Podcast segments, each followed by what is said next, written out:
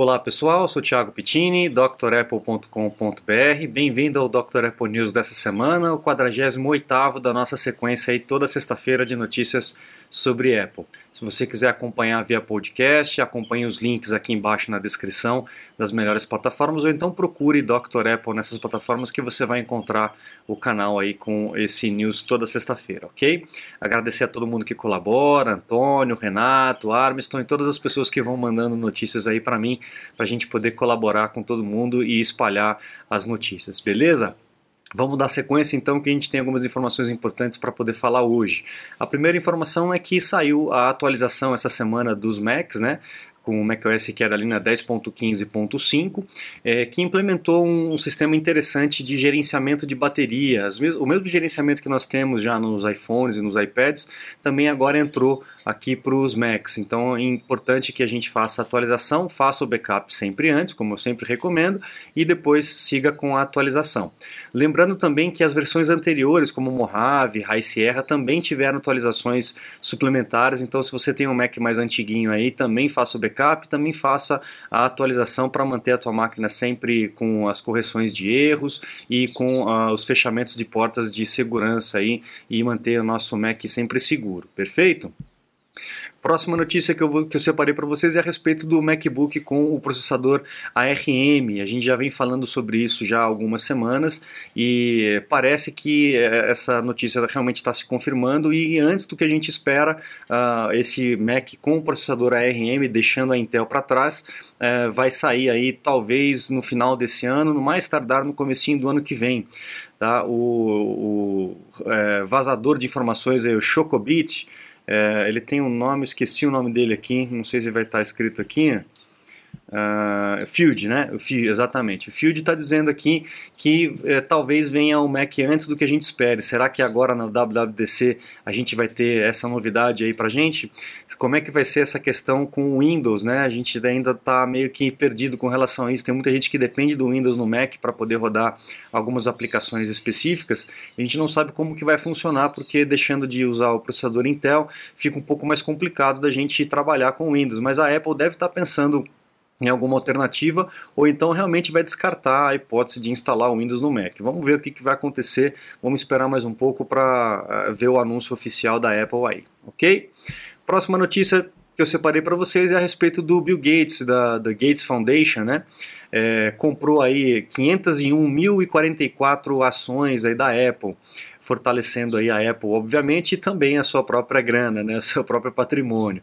É, lembrando que é, do mês que ele comprou, foi alguns meses atrás, essa notícia chegou agora para gente, né, é, as ações valorizaram em 25% desde então. Então foi uma grande sacada, uma grande jogada aí do, do Bill Gates comprar as ações da Apple né, naquele período. Né?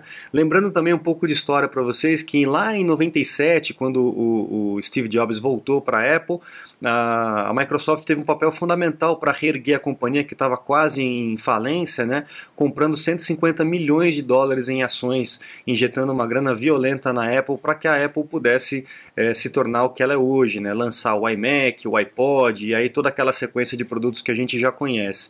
Então eu lembro, eu estava vendo essa, essa, essa keynote na época e a gente ficou bem decepcionado porque a gente sabe de toda a briga que houve entre a Apple e a Microsoft, mas a gente não pode é, abrir mão dessa situação porque a Microsoft realmente salvou a Apple naquela situação. Se não fosse a Microsoft, a gente estaria numa situação completamente diferente hoje em dia, né? Então, mais uma, mais uma ação do Bill Gates com relação a isso, comprando ações da Apple, fortalecendo que fez com que a Apple se tornasse novamente a empresa é, mais lucrativa, a empresa a maior empresa dos Estados Unidos. Quiçá do mundo, né? Não sei se é só dos Estados Unidos, mas quiçá do planeta todo. Mas vamos lá. Uh, uma notícia interessante para a gente aí que usa a Siri, que gosta da Siri, a Apple comprou uma, uma startup do Canadá chamada Inductive Inc., lá do Canadá, que trabalha com inteligência artificial para poder corrigir qualquer tipo de erro com, a, com relação às assistentes pessoais, no caso aí a Siri. Então, uma grande compra da Apple, a gente usa bastante a Siri, sabe que a Siri não é perfeita e com certeza qualquer tipo de movimentação para melhorar o uso da Siri vai facilitar ainda mais. Tem muita coisa que eu faço no iPhone e no Mac, no iPad, sem precisar digitar, sem precisar usar os dedos. Então eu só peço para a Siri e ela faz isso para gente. Tá? Eu estou planejando aqui um curso específico da Siri. É, creio que em breve a gente já vai lançar esse curso aí para que você possa aproveitar todos esses recursos que a Siri oferece para gente nos sistemas da Apple. Tá muito legal. Recomendo que você utilize também. Próxima notícia com relação ao iPhone 11 comparado com o iPhone 10R, né? É, lá no ano passado, quando a gente começou a falar sobre isso, a gente tinha dito que o iPhone 10R foi o iPhone de maior sucesso em vendas, né? Se a gente for ver aqui o gráfico, o gráfico na tabela, né? É, lá no primeiro quarto de 2019, o iPhone 10R é, tinha vendido 13,6 milhões de unidades. E esse ano, no primeiro quarto de 2020, o iPhone 11 ultrapassou o 10R vendendo 19,5 milhões de unidades. É o iPhone de maior sucesso aí. A gente vem batendo esse recorde ano após ano. Toda vez que a Apple lança um novo modelo, ela acaba batendo esse recorde de unidades vendidas.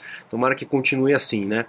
Com certeza é um equipamento muito, muito bom mesmo, comparado com os anteriores, né? Vai sendo melhorado cada vez mais. Apesar das pessoas ainda reclamarem, ah, porque não tem muita inovação e tal, mas mesmo assim vende pra caramba, né?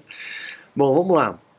É, AirPods, os futuros AirPods aí, principalmente na linha Pro, com certeza, é, existe alguma patente, alguns rumores aí de é, sensores de saúde dentro do AirPod. A gente já tem isso no, no Apple Watch, tem alguns sensores no próprio iPhone e tal, como passômetro e tudo mais, e a Apple está investindo para poder trazer esses sensores para dentro do AirPod. Então a gente vai conseguir ter aí uh, alguma, alguns sensores, por exemplo, como uh, frequência cardíaca, a movimentação de cabeça e o passômetro também dentro do próprio AirPod. Então é mais um equipamento que vai poder medir de forma mais acurada, de forma mais correta, eh, essas questões de saúde, utilizando aí o, o Ambient Light Sensors. Muito legal, né? Muito legal. Realmente o AirPod está se tornando um, um equipamento aí fundamental para todo mundo.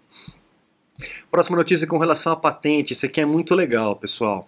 É, a Apple está investindo muito em wearables, né, em dispositivos usáveis. Inclusive, nesse primeiro quarto de 2020, é, foi a, a, a parte, né, a linha da Apple que teve mais lucratividade.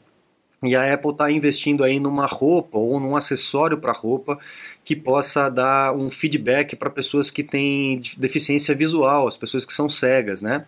Então, o mais legal disso aqui é que você vai poder utilizar vários equipamentos para poder é, detectar objetos próximos, né, como está dizendo aqui na, nesse gráfico. Então, teria um dispositivo na própria mão, que pode até ser o iPhone, a gente ainda não sabe, uh, o, o, Apple Watch e esse dispositivo na roupa, com câmeras e sensores de, de retorno de feedback de tátil, né, aquela tremida, é, para poder avisar a pessoa de algum obstáculo na frente. Eu lembro de um amigo meu é, cego, é, já há muito tempo atrás, que eu perguntei para ele qual era a pior parte de ser cego e ele falava que a pior parte era ele bater o ombro naquelas lixeiras suspensas, né, que ficam no muro, porque ele vai andando com a bengalinha para poder ver se tem algum objeto no chão ou próximo ao chão, né? Então aquelas lixeiras suspensas ele não via, então ele batia a cabeça, batia o ombro e tal. Se você tem deficiência, anda pela rua aí, comenta, porque eu tenho certeza que você também sofre com isso, né? Outra coisa que ele falava que era que eu dava muita risada, ele ele lidava muito bem com a com a, essa, essa deficiência visual dele, né? Ele falava que uma das coisas que ele mais é, odiava era quando as pessoas iam falar com ele, por exemplo, ele estava no ponto de ônibus e perguntava para a pessoa, que ônibus que está chegando aí? E a pessoa gritava para ele, é o ônibus tal, não sei o que. Ele falava, poxa, eu sou cego, não sou surdo, não precisa gritar. Na verdade, eu escuto até bem melhor do que a maioria das pessoas, pelo fato de ser cego, você acaba desenvolvendo uma audição bem mais a, apurada, né? Então ele reclamava muito disso, era um cara muito engraçado, muito espirituoso. Mas muito legal a Apple é, investir nesse nesse mercado. É, é, um mercado grande, né? é um mercado aqui é, de estimado de 285 milhões de pessoas que têm esse tipo de, de deficiência visual no mundo. Então é um mercado bem grande e vai ajudar, obviamente, muita gente com esse tipo de recurso, com sensores é, ao longo do corpo. Né? É muito bacana. A próxima de patente, que o pessoal gosta das patentes aí, é de um dispositivo que tenha múltiplos displays.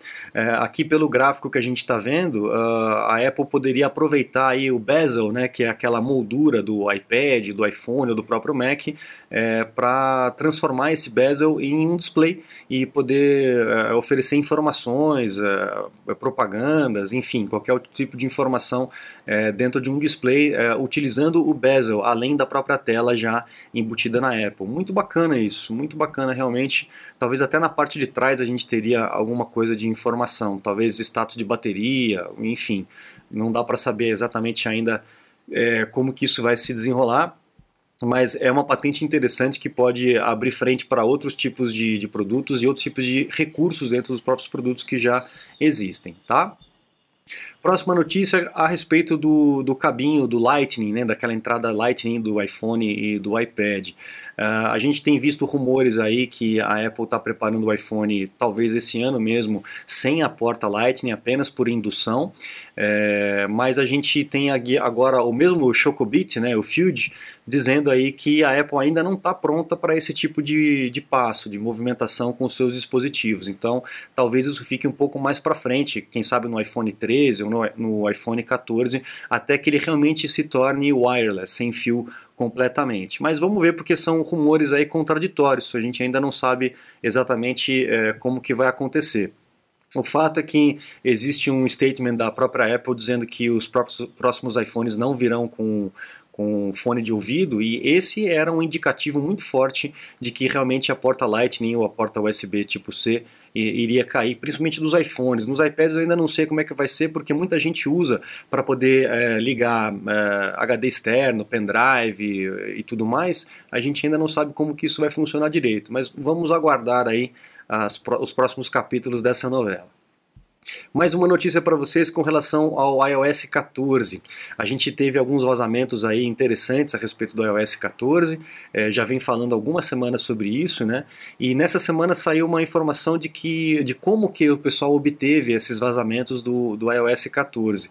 Parece que lá na China alguém teve acesso a um iPhone rodando já o iOS 14 em formato antes de beta, né? Provavelmente e conseguiram extrair o aplicativo, o software, né, o sistema operacional desse iPhone para poder fazer esses vazamentos. Então, provavelmente esses rumores que nós temos aí são bem certos, são bem acurados com relação a isso.